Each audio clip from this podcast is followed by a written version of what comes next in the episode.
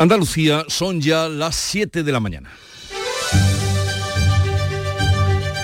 En Canal Sur Radio, La mañana de Andalucía con Jesús Vigorra.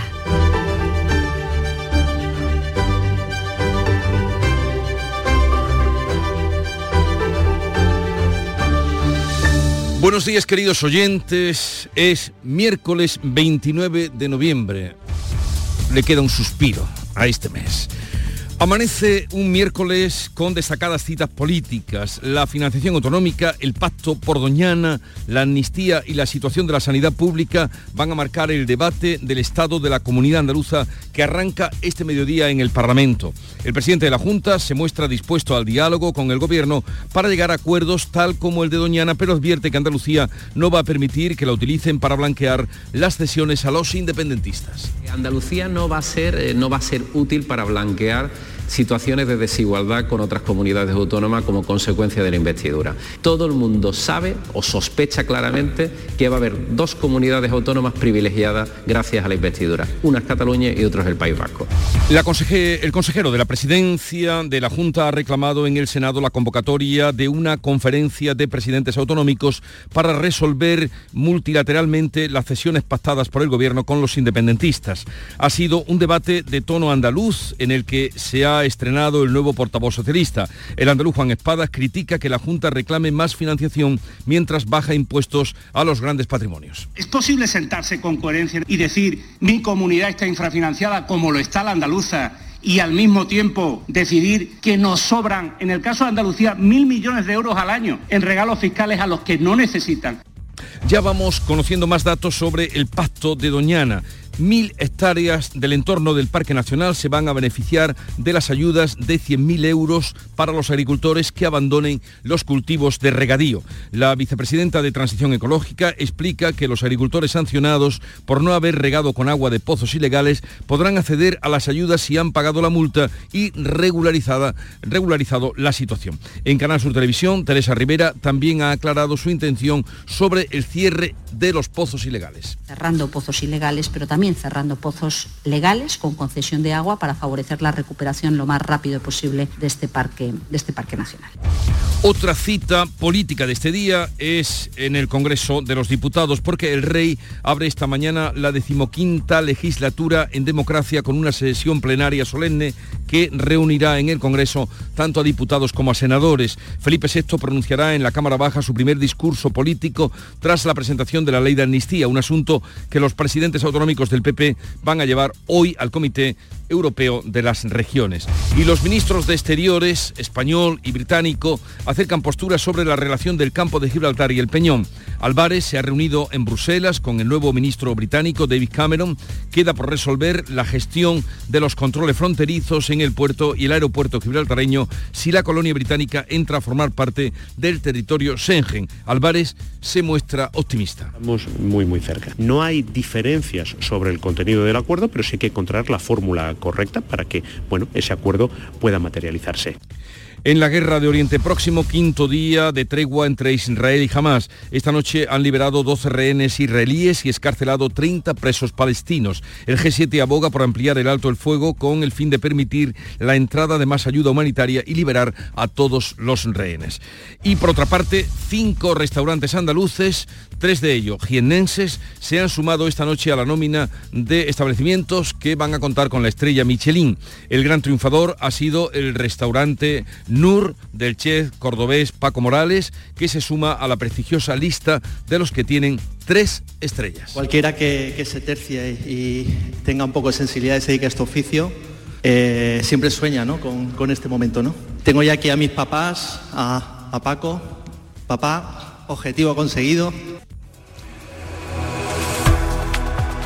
Hoy se esperan lluvias, ojalá y lleguen, que pueden ser intensas en Huelva, Cádiz y también en Sevilla. En el extremo oriental estarán los cielos poco nubosos, vientos de poniente o del suroeste que soplarán de flojos a moderados. Las temperaturas pueden subir en la vertiente atlántica y bajar en la mediterránea. Las máximas van a oscilar entre los 17 de Jaén y los 22 de Huelva, Málaga y Sevilla. Pero vamos a ver cómo viene el día y qué temperatura hace en cada una de las provincias. Cádiz, salud, votaron. 17 grados tenemos a esta hora, llegaremos a los 19 y esperamos lluvia.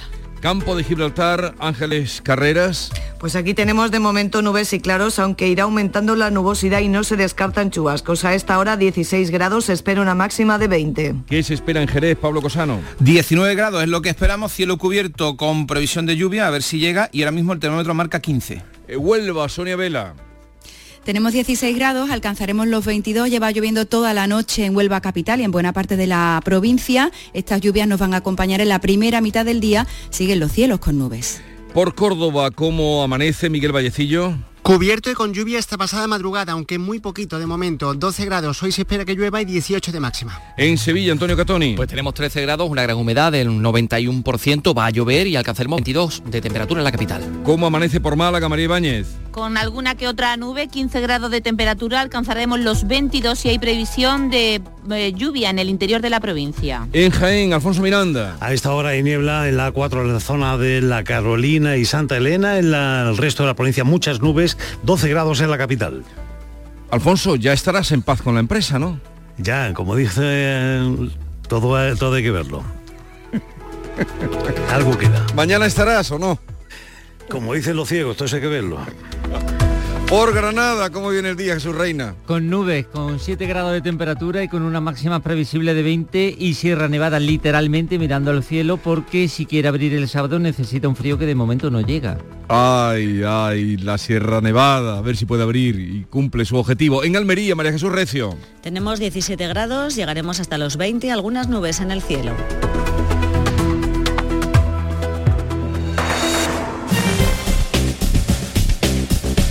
Vamos a conocer ahora cómo se circula por las carreteras de Andalucía. Conectamos con la DGT, nos informa Patricia Arriaga. Buenos días. ¿Qué tal? Muy buenos días. Pues arranca esta jornada de miércoles y lo hace con tráfico en aumento en la red de carreteras de Andalucía, pero por el momento sin retenciones. Precauciones así, si van a circular a esta hora por la provincia de Huelva, en la carretera de Punta Umbría, en la A497 hay unas obras de mejora que ya ocasionan circulación irregular en el puente del río Diel hacia la capital onubense. También especial atención si van a circular por la provincia de Sevilla. No genera retención, pero hay un vehículo averiado en la A8050 a la altura de la Puebla del Río que ya condiciona el tráfico en ambos sentidos. En el resto de carreteras, situación tranquila.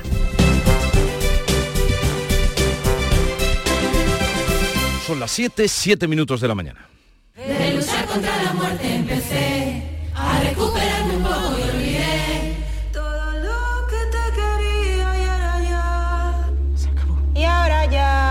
Ahora ya no estás sola. Ahora ya España es otra. Delegación del Gobierno contra la Violencia de Género. Ministerio de Igualdad, Gobierno de España.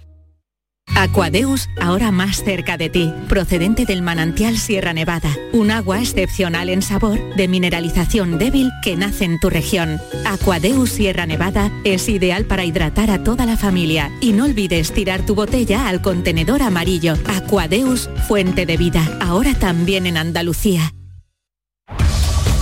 En Canal Sur Radio, la mañana de Andalucía con Jesús Vigorra.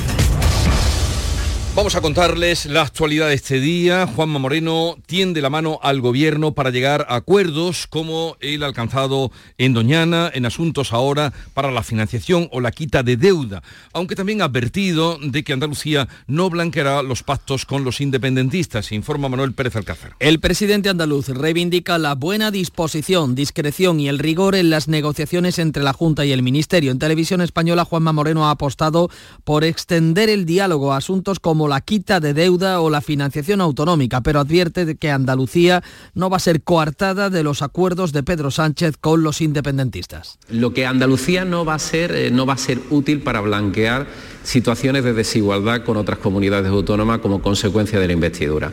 Es evidente, y eso no lo discute ningún español, y en la calle le puede preguntar al azar a cualquier persona, todo el mundo sabe o sospecha claramente que va a haber dos comunidades autónomas privilegiadas gracias a la investidura. Una es Cataluña y otra es el País Vasco. El consejero de la presidencia de la Junta ha reclamado en el Senado la convocatoria inmediata de una conferencia de presidentes autonómicos para resolver multilateralmente las cesiones pactadas por el gobierno con los independentistas. Ha sido un debate de tono andaluz en el que se ha estrenado el nuevo portavoz socialista. El andaluz Juan Espadas ha criticado que la Junta reclame más financiación mientras baja impuestos a los grandes patrimonios. Le respondía el consejero Antonio Sanz. ¿Es posible sentarse con coherencia y decir mi comunidad está infrafinanciada como lo está la andaluza y al mismo tiempo, como hace la señora Ayuso y el señor Moreno Bonilla, decidir que nos sobran, en el caso de Andalucía, mil millones de euros al año en regalos fiscales a los que no necesitan esos regalos? Esos faltan luego en la financiación a los servicios públicos y se los reclamamos al Gobierno de España. ¡Hombre!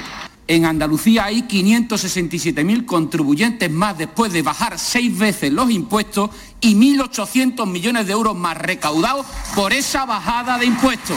Es todo lo contrario, señoría.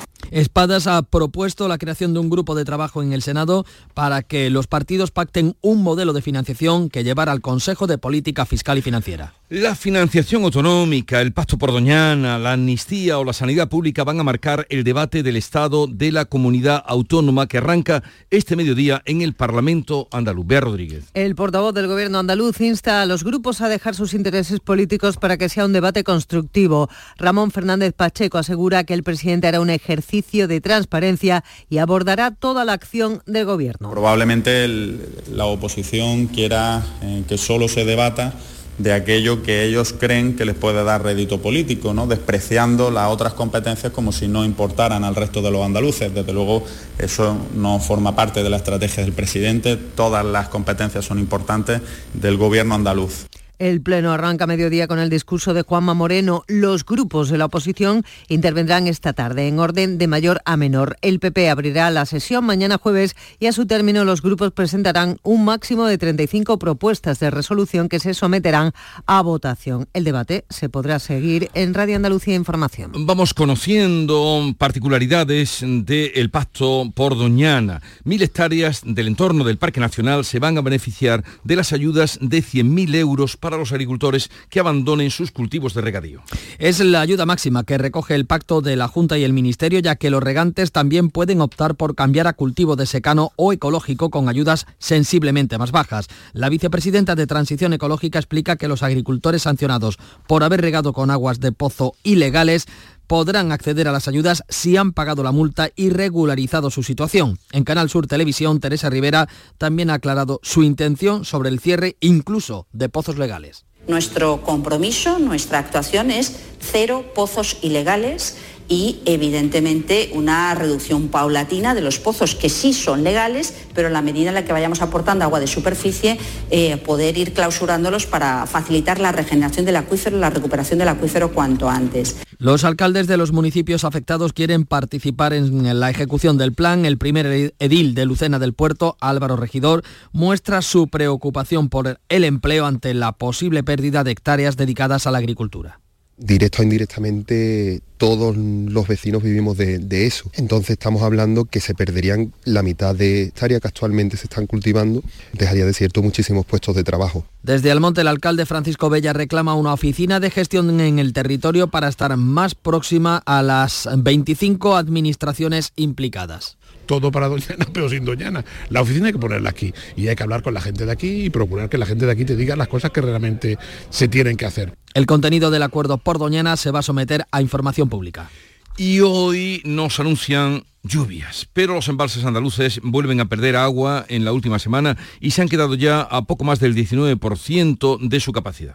Cuentan con 2.113 hectómetros cúbicos, 16 menos que la semana anterior. La cuenca del Guadalquivir es la que está en peor situación, se encuentra al 18,7% de capacidad. Las cuencas mediterráneas andaluzas están al 20,6%, la del Guadalete Barbate al 14,66% y la cuenca del Tinto Diel Piedras Chanza está al 34,17%. Este martes el Gobierno andaluz ha aprobado la declaración de emergencia para mejorar la estación de tratamiento de agua del Almanzora en Almería se van a destinar 11 millones de euros. Se ayudará así a garantizar el abastecimiento de más de 150.000 vecinos. Hablábamos del debate sobre el estado de la comunidad en Andalucía, en el Parlamento, pero otra cita política destacada de hoy es la de la inauguración de la decimoquinta legislatura en democracia en el Congreso con una una sesión plenaria y solemne. Felipe VI pronunciará su primer discurso político que va a ser el primero que da después de la presentación de la ley de amnistía. Será el primer discurso del rey tras la presentación de esa ley de amnistía a los promotores del proceso que el propio Felipe VI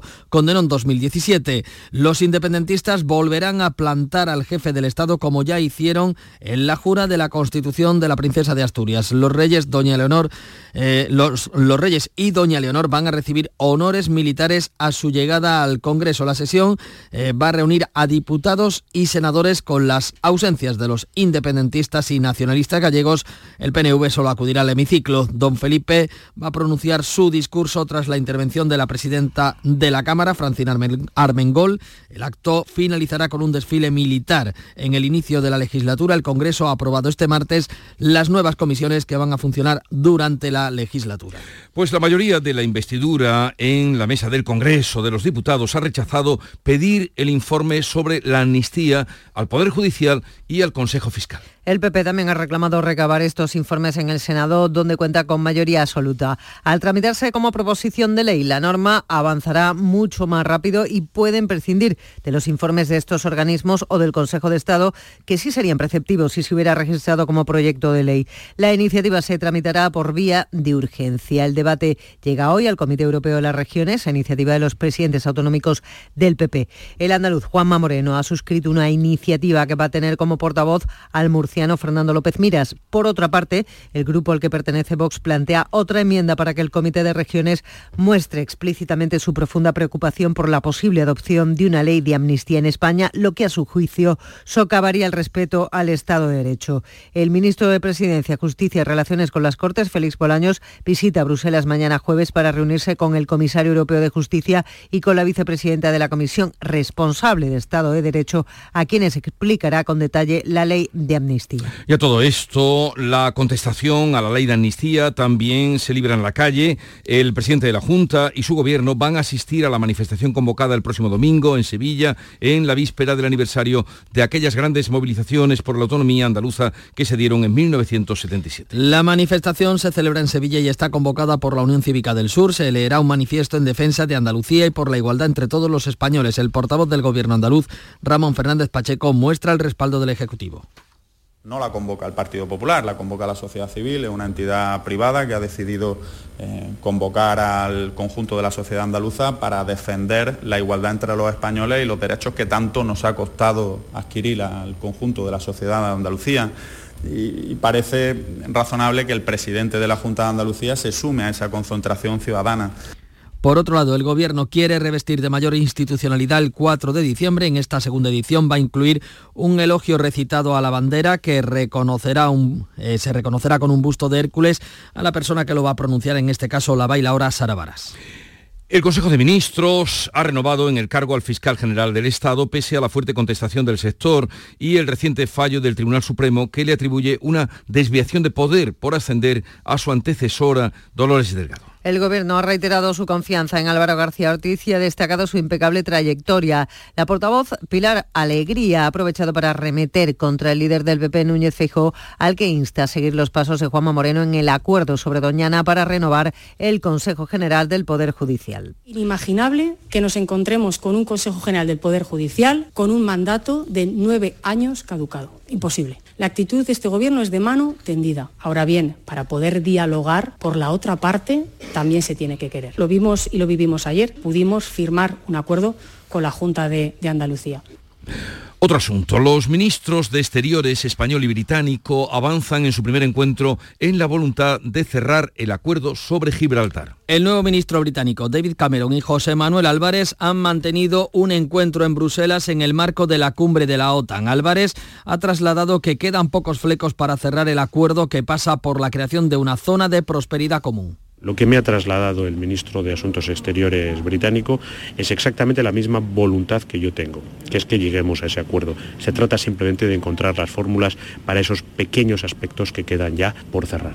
Los principales escollos son los controles fronterizos en el puerto y el aeropuerto del Peñón si Gibraltar entra a formar parte del territorio Schengen y que deberán ser gestionados por las autoridades españolas y por Frontex. En la guerra de Oriente Próximo, la tregua entre Israel y Hamas en la franja de Gaza se mantiene por quinto día consecutivo a pesar de las acusaciones mutuas de haber violado el alto el fuego. Esta noche Hamas y Hezbollah han liberado 12 rehenes israelíes y excarcelado 30 eh, presos palestinos. El G7 aboga por ampliar el acuerdo de tregua con el fin de permitir la entrada de más ayuda humanitaria y liberar a todos los rehenes. La CIA, el Mossad y la inteligencia egipcia han mantenido una reunión en Doha para prolongar la tregua. La negociación está amenazada por un incidente en el norte de Gaza en el que varios soldados hebreos resultaron heridos. El ejército israelí y Hamas se acusan mutuamente. Google inaugura hoy en Málaga su nuevo centro de ciberseguridad. Será el tercero y más importante que instale en Europa. Se suma a los centros de seguridad del gigante multinacional en Múnich y Dublín. Trabajará para comprender el panorama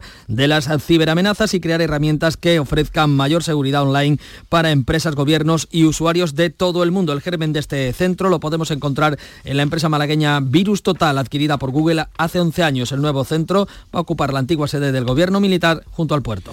Y aunque a esta hora es más bien de café y tal vez desayuno, les hablamos de que cinco restaurantes andaluces, tres de ellos jienenses, se han sumado esta noche a la nómina de establecimientos con estrella Michelin. El gran triunfador ha sido el restaurante Nur del cordobés Paco Morales, que se suma a la prestigiosa lista de los tres, las tres estrellas Michelin. Además, no, Además, Nord de Córdoba se ha convertido en uno de los nuevos restaurantes con tres estrellas Michelin. La gala, celebrada en Barcelona, ha tenido un sabor muy andaluz. Ha sido eh, una gala que en la que por primera vez se ha centrado eh, no solo en los restaurantes españoles, entre ellos ha habido dos triunfadores en la noche que ascienden al Olimpo de los triestrellados. Se trata de disfrutar en Barcelona y el restaurante cordobés, como les decimos, Nord. 7, 21 minutos de la mañana. La mañana de Andalucía. A ver esa foto, decid patata. ¡Hijolusa! En el supermercado, dale la vuelta al envase y encuentra nuestra marca para garantizarte una gran calidad en tu mesa. Patatas Hijolusa. Amamos las patatas. Empresa colaboradora del Plan 2030 de apoyo al deporte de base. Vamos ahora a la revista de prensa que ha preparado Jorge González. Y Jorge, buenos días. Buenos días. Vamos a darle la vuelta hoy comenzando por las viñetas, porque especialmente son llamativas tanto las referidas a política como a nuestro territorio de Doñana. A Doñana, la verdad que lo mezclan un poco. Fíjate, por ejemplo, en el mundo la viñeta de Ricardo, en la que vemos, bueno, un paraje que puede ser Doñana o es Doñana seguro, en la que una paloma de La Paz, eh, pequeñita, está ofreciéndole la rama de olivo a un flamenco bastante grande que la mira así un poco extraño. Dice la paloma, si en Doñana has conseguido que se entiendan Pepe y PSOE, mejor encárgate tú de llevar la paz al resto del mundo. O sea, si has conseguido esto, puedes conseguir lo que sea. El roto, hoy, bueno, pues como casi siempre, bastante brillante también. Vemos a un hombre eh, trabajando en el campo con una azada en la mano y dice, vamos camino de una desertización de regadío. Genial, ¿eh? Bueno, ahí queda eso. Y Miki Duarte, en Diario de Sevilla, mm, se sale de este tema, pero también es bastante interesante hoy. Eh, hace referencia a las nuevas palabras del diccionario de la RAE que conocimos ayer, ¿no? Y se ven tres personajes, a Puigdemont, a Pedro Sánchez y a Feijó.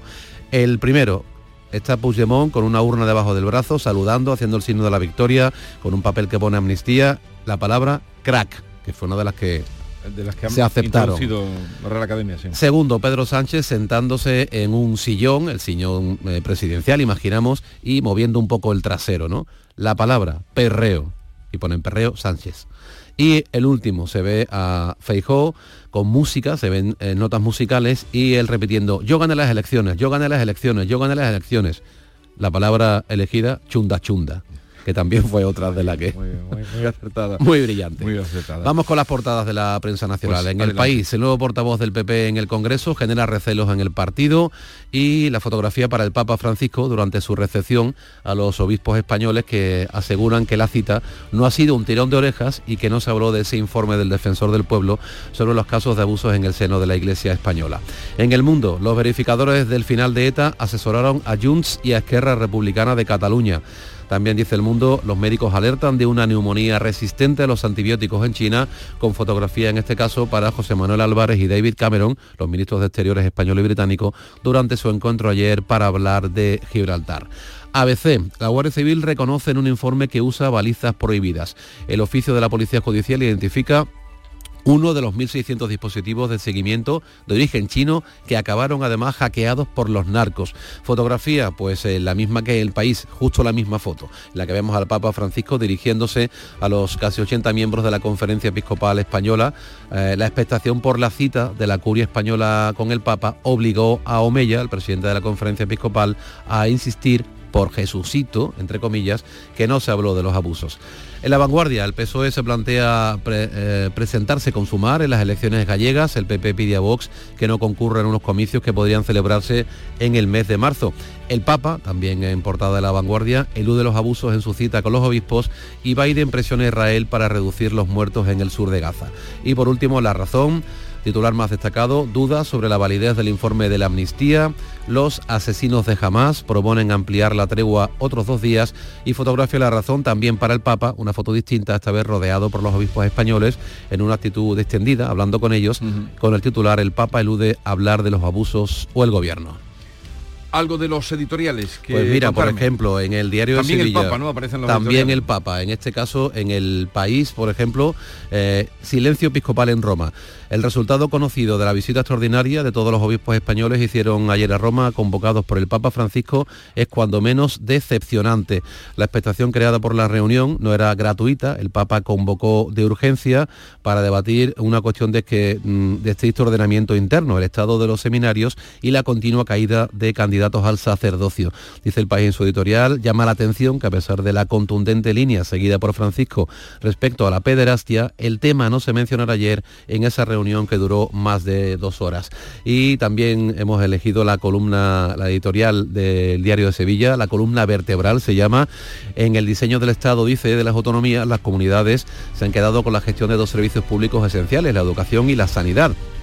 Si un gobierno regional no logra un funcionamiento sin compulsiones de la educación y la sanidad, su desempeño puede calificarse de éxito. Si fracasa en estos capítulos, el resultado suele ser la movilización. Andalucía es un claro ejemplo. El PSOE perdió la Junta porque los problemas de atención sanitaria provocaron un enorme rechazo social y termina diciendo que los errores en sanidad se pagan, como bien saben tanto Juanma Moreno como los socialistas andaluces, y que en vez de echar balones fuera, porque ya es difícil culpar a la herencia recibida, la Junta ahora le toca centrar esfuerzos en remediar en lo posible una situación que parece que se le va de las manos. En ello, que no lo duden, se juegan su futuro. Gracias Jorge. Ahora. Vamos en un momento a la información deportiva, titulares deportivos que nos trae eh, Nuria Caciño. Buenos días Nuria. Muy buenos días. No te voy a decir la cantidad de enfermedades, ni la de millones de muertes que provoca la inactividad física, pero sí que solo hay un obstáculo para evitarlo. Tú. Si estabas esperando una señal para empezar a cuidarte, es esta. Vamos, actívate. La salud se entrena. Ministerio de Cultura y Deporte. Campaña financiada por la Unión Europea Next Generation. Plan de recuperación. Gobierno de España.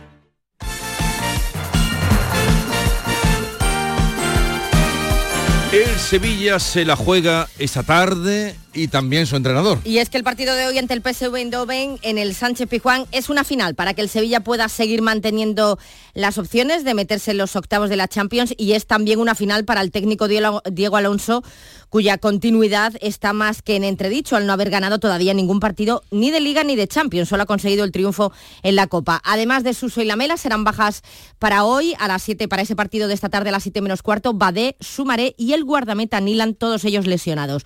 No solo juega hoy el Sevilla en la Liga de Campeones, también lo hace el Real Madrid y la Real Sociedad. Ambos juegan a las 9 en sus eh, respectivas casas. El Madrid recibe al Nápoles un puntito, le hace falta para certificar ya ese pase a los octavos como primero de grupo. Y lo mismo le sucede a la Real Sociedad que se enfrenta al Salzburgo, también con el pase a los octavos en el bolsillo, pero los donostiarras van a, a intentar con la victoria asegurar el pase como primeros. El que lograba anoche el billete como primeros el Barça tras ganar por 2 a 1 al Oporto y también certificaba los octavos el Atlético de Madrid al vencer al Feyenoord por 0 a 2. Para ser primeros los colchoneros ya tendrán que esperar a la última jornada frente al Alacho. Y anoche el protagonista en el Paris Saint-Germain Newcastle fue Sergio Rico que acudió al estadio para presenciar este partido. Ha sido su primera aparición en el Parque de los Príncipes tras el grave accidente sufrido el pasado año en la romería del Rocío. Y de la Champions a la Liga Europa, donde mañana juega el Betis ante el Esparta de, Braga, eh, de Praga. Hoy por la mañana viaja la expedición verde y blanca hacia la capital checa. Y estamos pendientes hoy también del Cádiz. ¿Por qué? El Cádiz disputa esta noche a las 9 en Mallorca su partido liguero correspondiente a la decimotercera jornada en primera, que fue aplazado en su día por la petición del club balear al no poder contar con su jugador Muriki, convocado con su selección con Kosovo para la disputa del partido anti-Israel, que también en su día había sido aplazado. Pese a todo este jaleo, finalmente Muriki no podrá jugar hoy por lesión, precisamente se lesionó jugando con su selección. Y en el Cádiz, eh, importante la baja de Ledesma, que está lesionado, tampoco va a estar Escalante y es muy importante este partido, a ver si el Cádiz empieza ya a sumar, de tres en tres.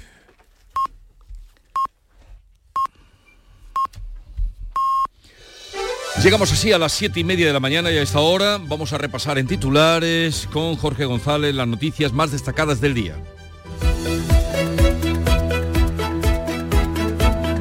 La financiación autonómica, el pacto por Doñana, la amnistía o la sanidad pública van a marcar el debate del estado de la comunidad que arranca este mediodía en el Parlamento andaluz. El presidente de la Junta se muestra dispuesto al diálogo con el gobierno para llegar a acuerdos, pero advierte que Andalucía no permitirá que la utilicen para blanquear las cesiones a los independentistas. Los ministros de Exteriores español y británico acercan posturas sobre la relación del campo de Gibraltar y el Peñón. Álvarez y Cameron son optimistas, aunque quedan por resolver la gestión de los controles fronterizos en el puerto y el aeropuerto gibraltareños y la colonia británica finalmente entra a formar parte del territorio Schengen. El rey abre esta mañana la decimoquinta legislatura en una sesión plenaria solemne que reunirá en el Congreso a diputados y senadores. Felipe VI pronunciará en la Cámara Baja su primer discurso político tras la presentación de la ley de amnistía, un asunto que los presidentes autonómicos del PP llevan hoy al Comité Europeo de las Regiones. Google inaugura hoy en Málaga el que será el mayor centro de ciberseguridad en Europa. Entre sus objetivos, definir sus programas de seguridad en Internet mediante equipos que colaboren con gobiernos y con empresas. Cinco restaurantes andaluces, tres de ellos jiennenses, se han sumado esta noche a la nómina de establecimientos con estrella Michelin. El gran triunfador sin duda ha sido el restaurante Noor del cordobés Paco Morales, que se suma a la prestigiosa lista de restaurantes con tres estrellas Michelin. ¿Y en cuanto al tiempo para hoy? Pues hoy se esperan lluvias que pueden ser intensas en las provincias de Huelva, de Cádiz y de Sevilla. En el extremo oriental, a medida que nos vayamos hacia allí, pues los cielos estarán menos nubosos. Vientos de poniente o del suroeste que soplarán de flojos a moderados. Las temperaturas pueden subir en la vertiente atlántica y bajar un poquito en la zona mediterránea. Las máximas oscilarán entre los 17 que se van a alcanzar en Jaén y los 22 de Huelva, Málaga y Sevilla. La mínima ha estado en Granada con tan solo 3 grados. 7.32 minutos de la mañana. En un momento vamos a las claves económicas del día. Concede cumplir todos tus sueños. Cajamar pone a tu alcance la financiación que necesitas. Entra en el simulador de préstamos de nuestra web, elige el importe, el plazo y deja de soñar. Infórmate en cajamar.es o en tu oficina más cercana. Financiación otorgada por GCC Consumo. Cajamar Consumo. Cajamar. Distintos desde siempre. Asegurarte en Montepío es muy diferente a hacerlo en otras compañías. Es como formar parte de una gran familia que lleva cuidando de los suyos más de 100 años. Descubre nuestras soluciones en salud, decesos, jurídico, retirada de carnet y mucho más, siempre a los mejores precios. Visita montepíoconductores.com. Montepío lo tiene cubierto. Las claves económicas con Paco Bocero. Paco, buenos días. Buenos días, Jesús. ¿Qué tal? ¿Qué tal? Bien, bien, bien. Va la mañana. Hasta ahora va bien. Hasta ahora va Hasta bien. ahora va bien, ¿no?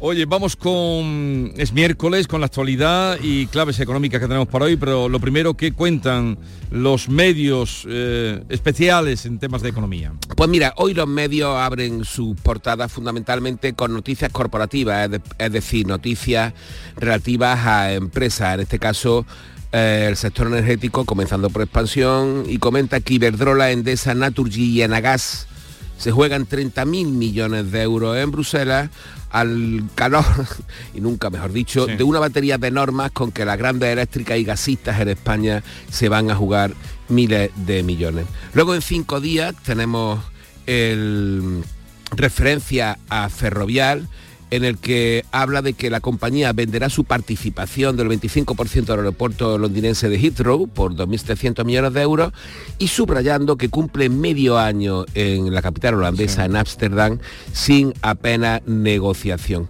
Y finalmente, desde El Economista nos cuentan, como siempre, eh, en otra, en otra en otra área, en otra situación, nos cuentan que las pequeñas empresas cotizadas en Europa están desvelando en qué países se va a esquivar de alguna forma la recesión y lógicamente no incluyen a nosotros. Eh, vamos ahora con las claves, Venga, ¿te parece? Vamos a ellas. Pues mira, eh, comenzamos con el INE, que publica el dato adelantado de la inflación de noviembre. Recordemos que octubre cerró en el 3,5% la general y en el 5,2% la subyacente. El dato de hoy es fundamental, aunque sea un adelanto. ¿Por qué? Porque las pensiones contributivas en 2024 se revalorizarán en función del IPC medio anual que se registre hoy en, entre noviembre, o sea, entre hoy y diciembre de 2022. Y oye, hablando de pensiones, la Seguridad Social ha destinado en el mes que acaba la cifra récord de 12.100 millones de euros al pago de la nómina ordinaria mensual de las contributivas, las pensiones contributivas, casi un 11% más que se hizo en noviembre de 2022. Un montante además al que hay que sumar la paga extra que se cobra este mes y a la que también se dedican 11.823 millones de euros. Vale, el próximo mes. Exactamente. Le queda ya muy poco esto. ya le queda muy Exactamente, poquito. estamos aquí en esta frontera. Le queda, no corramos, no le metemos ya más presión. Oye, ¿qué más tenemos para hoy? Pues mira, sin irnos del INE, hoy también vamos a tener los datos de las ventas minoristas en octubre, que son los datos de ventas minoristas, como, podrá, como podremos entender, son siempre muy importantes. Las últimas en septiembre crecieron un 6% y acumulan 10 meses de tasas positivas. Y después también vamos a tener datos actualizados de los depósitos bancarios de las familias, eh, datos que va a publicar el Banco de España. Unos depósitos que se han reducido más de 22.000 millones de euros entre enero y julio por la baja remuneración de las entidades financieras y ahí han estado buena parte de los fondos que han ido entre a otros destinos a las letras del Tesoro. Bueno, y en el ámbito internacional, ¿qué destacarías, Paco? Pues mira, tenemos informe de la OCDE que presenta el semestral de previsiones económicas de sus miembros. Y oye, se cumple un año de la llegada de ChatGPT, el chatbot que ha popularizado la inteligencia artificial generativa y fíjate la que ha llegado a organizar en estos 12 meses. Pues sí, ahí tenemos el auge de estos chavos de texto, eh, imágenes, sonido, bueno, eh, y alguna Eh, cosita más. Exactamente, sí. Bueno, por supuesto, ya que hablamos de tecnología, eh, la noticia de que Google inaugura Sí. hoy en Málaga su nuevo centro de ingeniería de seguridad, que es el tercero en Europa tras el de Múnich y el de Dublín, es una excelente, excelente noticia para Capital de la Costa del Sol y para Andalucía. Una noticia bastante más importante en el ámbito económico y de futuro de lo que nos puede parecer a primera vista y mira que ya nos parece importante. ¿eh? ¿Tú, tú crees que podemos sentirnos más seguros? Bueno, podemos sentirnos más seguros y sobre todo lo que nos podemos sentir orgullosos de que Málaga se acoja a este, este Ah, eso por supuesto. sí, eh, pero, Es que es lo pero ojalá y repercuta también en nuestra No, por supuesto, seguridad, por supuesto, ¿no? la ciberseguridad es fundamental, claro, por supuesto. Oye, eh, que tengas un bonito día. ¿Llueve ya, cae algo por Córdoba o no? Sí, va cayendo así un poquito, cayendo, va, va tonteando, diríamos, ¿no? Pero, pero sí, Pues algo cae. Y, y la cosa vaya más. Un saludo, Paco, que tengas un Igualmente, hasta mañana. Existe un lugar donde cada paso es una obra de arte, donde la tradición forma parte del futuro, donde el tiempo se detiene para disfrutar cada segundo. Hay un lugar en el mapa que es magia para los sentidos, en donde cada paso se convierte en una experiencia. ¿Y si nos regalamos Úbeda y Baeza? Dos ciudades, un destino.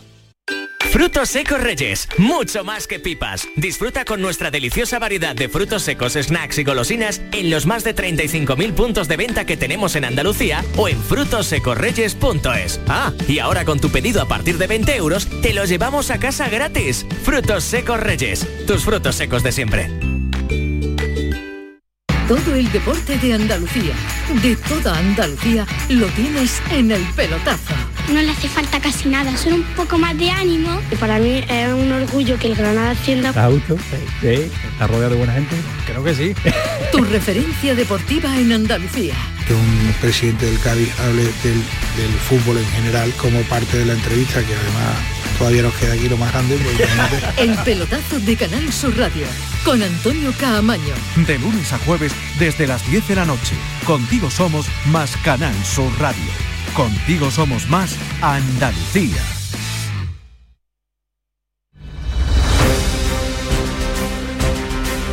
Vamos con otras noticias de Andalucía. Detenido un hombre en Almonte por dar una paliza a una mujer en plena calle. ¿Qué ha pasado? ¿Cómo ha sido, Sonia Vela? Un testigo avisaba a la policía, Jesús, que rápidamente se personaba en la céntrica calle de Almonte donde se había producido la agresión. Los agentes encontraron entonces a una mujer en el suelo, atendida ya por varios viandantes, y a un hombre sentado en un banco que en cuanto vio llegar a los agentes les dijo que él no la había agredido, aunque la policía ni siquiera le había preguntado. La víctima, con lesiones por los golpes, señaló entonces a este individuo como su agresor, algo que corrobora- corroboraban también varias personas que habían visto lo sucedido. El hombre fue entonces detenido trasladado a dependencias policiales. La agredida fue atendida en el centro de salud del municipio almonteño e interpuso la correspondiente denuncia. En libertad con cargos, un hombre de 31 años detenido por producir y distribuir material pedófilo con imágenes de niños de corta edad obtenidas cuando paseaba con su hijo por un parque cerca de su casa. María Jesús Recio, Almería. Está siendo investigado por un delito de elaboración, tenencia y difusión de pornografía infantil. El juez ha pedido además la suspensión cautelar de la guardia y custodia de su hijo de tres años que compartía con su expareja. El hombre comenzó esta actividad este mismo año, primero a través de una aplicación, contactaba con personas, les pagaba para que editasen fotos y vídeos que sacaban de hijos de familiares y personas cercanas y después grababa de forma sugerente en ese parque cuando paseaba a su hijo, lo ha explicado el portavoz de la Policía Nacional en Almería, Daniel Bedmar. con la excusa de acompañar a su hijo, producía vídeos de esta naturaleza grabando a menores en el parque infantil de su propio residencial, en la cafetería donde trabajaba o en distintos centros comerciales de la ciudad. Y la policía califica a este hombre de prolífico depredador sexual. Cayó gracias a la presunta equivocación que le llevó a subir un vídeo con contenido explícito en su estado de WhatsApp. Lo retiró enseguida, pero dio tiempo a los investigadores especialistas en cibercrimen para ponerse en alerta y proceder a su detención. En Sevilla esta mañana se celebra el acto del vigésimo aniversario del comisionado para el Polígono Sur. Pasado este tiempo, 20 años, y pese al ingente trabajo que allí se ha desarrollado, sigue siendo el barrio más pobre de España. Antonio Catoni. Pues sí, se creó en octubre del año 2003 con el consenso con la participación de las tres administraciones, la central autonómica y la local, y con ese objetivo ilusionante ha tenido tres comisionados, Jesús Maestu, Mar González y el actual Jaime Bretón, y los tres han coincidido en que este proyecto ha sido muy importante, que se ha implicado muchísimas personas, pero también coinciden Jesús en la frustración que supone que los logros que se han conseguido pues han sido limitados. Eh, pasadas dos décadas los esfuerzos se siguen centrando en eh, proyectos de atención a los vulnerables, la educación, la inserción laboral, la promoción a las mujeres, pero eh, insistimos en ese dato que comentabas, el Polígono Sur tiene la renta per cápita más baja de España, apenas 5.600 euros por habitante y año. En Málaga, profesores de la Escuela de Idiomas han salvado la vida a un alumno que sufrió un infarto, María Ibáñez. Así es, ocurrió todo ayer por la mañana en clase. Los docentes se ayudaron del desfibrilador existente en el centro y aplicaron las técnicas que habían aprendido para este tipo de casos. Todo durante unos angustiosos minutos que se hicieron eternos desde que el alumno sufrió ese infarto hasta la llegada de los bomberos y del 061. El chico fue trasladado a un hospital consciente donde permanece ingresado pero fuera de peligro. El director de la Escuela de Idioma, Juan Vicente Vega, ha sido felicitado por el comportamiento de toda la comunidad educativa. Importancia de los desfibriladores en los puestos de trabajo donde se mueve gente. Hay una gran indignación entre los vecinos del norte de la provincia de Córdoba tras la suspensión de la manifestación que el pasado domingo iba a recorrer las calles de la capital cordobesa exigiendo soluciones al problema del agua que ustedes ya saben que va para siete meses. Miguel Vallecillo. Piden a las administraciones que dejen atrás las luchas políticas y se centren en dar agua porque llevan ya casi ocho, ocho son los meses sin tenerla. La manifestación había sido convocada por las mancomunidades de Pedroches y Guadiato y se suspendió pocas horas antes. Muestran así los vecinos su indignación ante la falta de consenso de los distintos alcaldes, que según comentan priorizan la política por encima del problema social que acarrean esta difícil situación. Pues eso no era así hasta ahora, pero en fin, se pueden complicar o se pueden mejorar las cosas.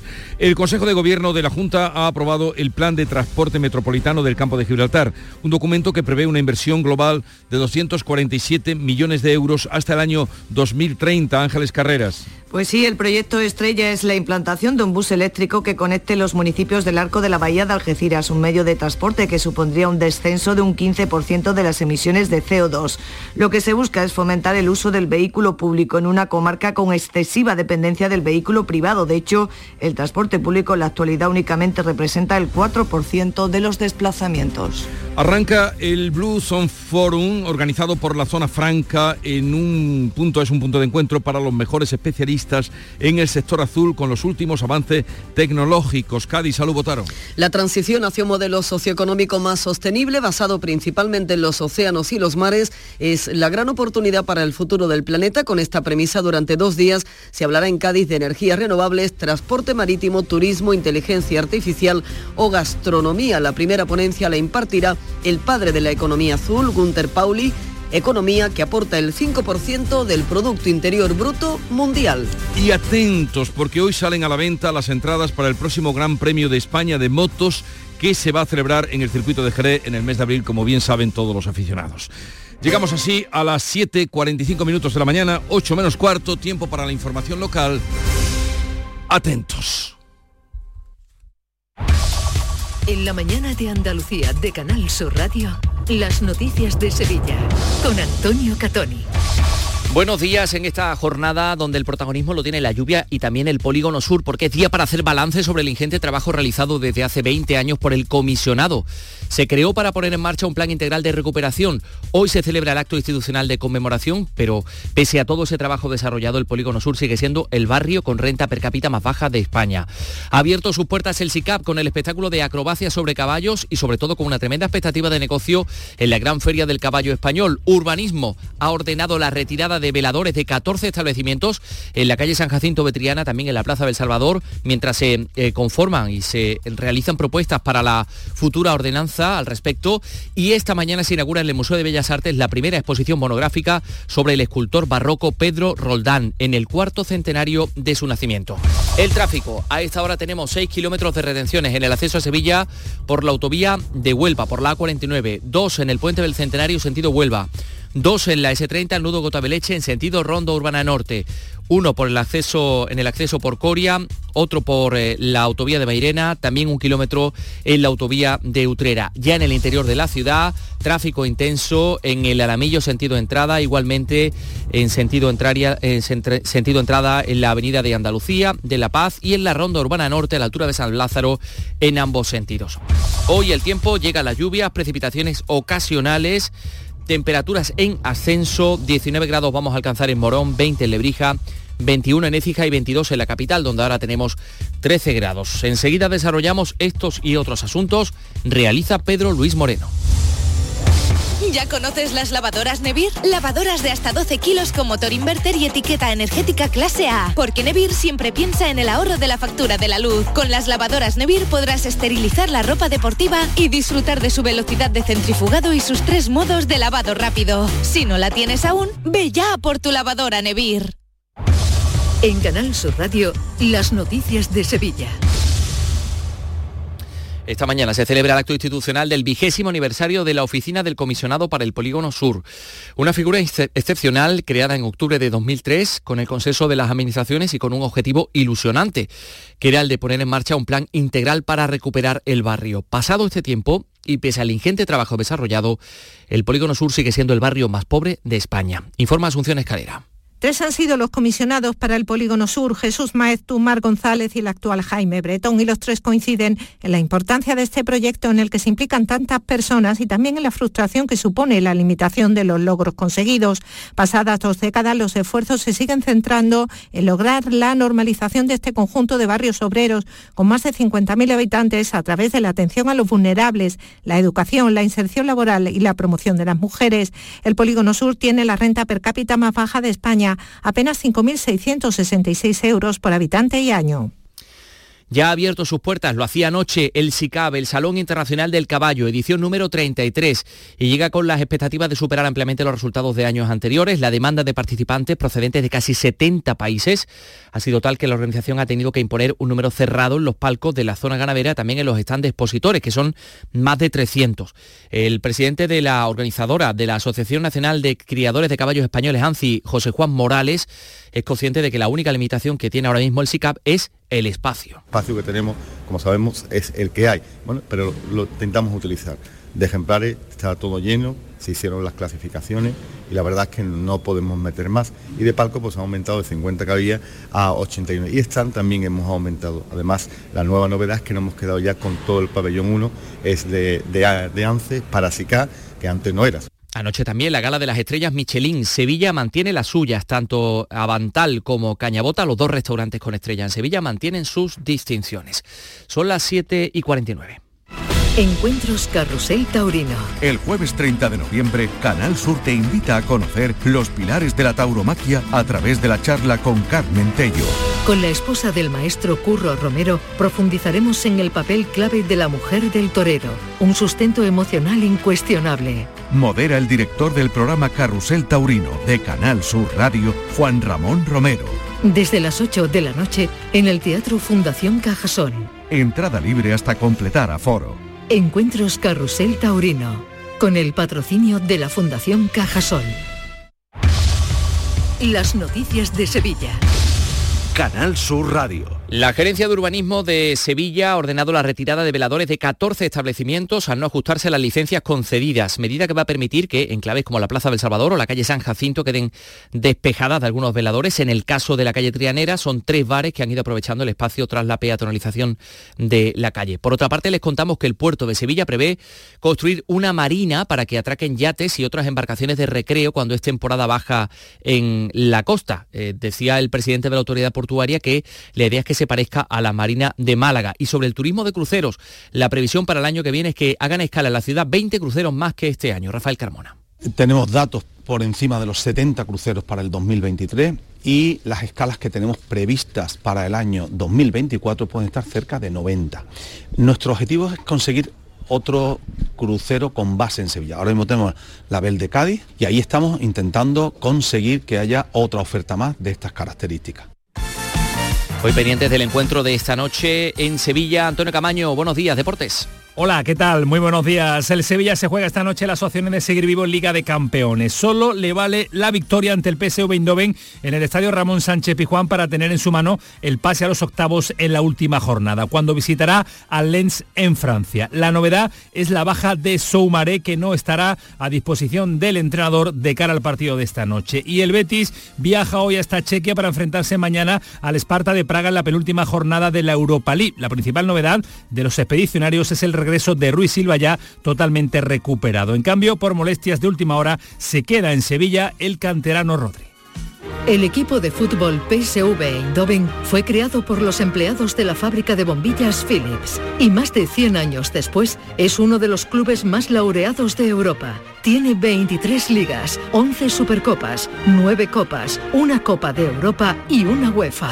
Y nada menos que 7. Siete copas de la UEFA tienen sus vitrinas el Sevilla, que recibe al PSV en el Sánchez Pizjuán en la penúltima jornada de grupos de la Champions. Este miércoles te contamos el Sevilla PSV Eindhoven y el partido aplazado de primera Mallorca-Cádiz. Desde las seis y media de la tarde en Canal Sur Radio Sevilla, Canal Sur Radio Cádiz y Radio Andalucía Información. Con Javier Pardo. Contigo somos más deporte. Contigo somos más Andalucía. En Canal Sur Radio, las noticias de Sevilla. Con Antonio Catoni. 7.52, la Policía Nacional ha liberado a cinco ciudadanos extranjeros explotados laboralmente por dos compatriotas que han sido detenidos, dos compatriotas suyos. Vivían y trabajaban en condiciones infrahumanas en una nave industrial de Alcalá de Guadaira. Se encontraban en el interior de un antiguo congelador y en esas condiciones que relata el portavoz de la policía, Juan Manuel Torres. A través de ese agujero se localizó a cinco ciudadanos semidesnudos en lo que al parecer era un antiguo congelador industrial cerrado desde el exterior, los cuales estaban durmiendo en colchones en el suelo con numerosas bolsas de basura de comida putrefacta a su alrededor y sin un servicio donde poder hacer sus necesidades. Las personas liberadas, que a la llegada de los agentes presentaban un claro estado de aturdimiento, Les contamos además que la prisión Sevilla 1 ha abierto una investigación interna para aclarar las circunstancias de la muerte de un recluso que aparecía sin vida en el interior de su celda, además de la correspondiente investigación judicial, todo ello a la espera de los resultados de la autopsia. El fallecido era un peligroso delincuente que actuaba en la zona de dos hermanas. Fue detenido en febrero pasado tras atracar a mano armada una gasolinera en Fuente del Rey. Y les contamos también que la Guardia Civil investiga en la Rinconada al conductor de un camión de 34 años que ha dado positivo en cocaína y anfetaminas, multiplicaba por 8 la tasa de alcohol permitida para un conductor profesional. Llevaba un vehículo tipo hormigonera que se salía de la vía y que volcaba. Salió ileso el conductor, pero hubo que cortar el tráfico para rescatar al vehículo. Les contamos eh, también que la Asociación Sevilla Quiere Metro y Sevilla Respira se han unido para reclamar la red completa de metro. El secretario de la asociación, que además es jefe de servicio de la Anatomía Patológica del Virgen del Rocío, Enrique de Álava, dice que tres sevillanos mueren al día por causas relacionadas con la contaminación y que el metro viene a poner remedio a esto. Esta problemática está directamente relacionada con enfermedades respiratorias crónicas, infecciones agudas, asma, alergias. La contaminación atmosférica, exacerbada por la falta de una red de metro completa, contribuye significativamente a estos serios problemas de salud, incluyendo una peor calidad de vida Hoy en el Festival de Cine Europeo se estrena Riqueni. Hoy se inaugura la exposición en el Museo de Bellas Artes Pedro Roldán, escultor con motivo del cuarto centenario del nacimiento de este eh, escultor barroco y esta es la música de Nevermind, hoy en el espacio Turina.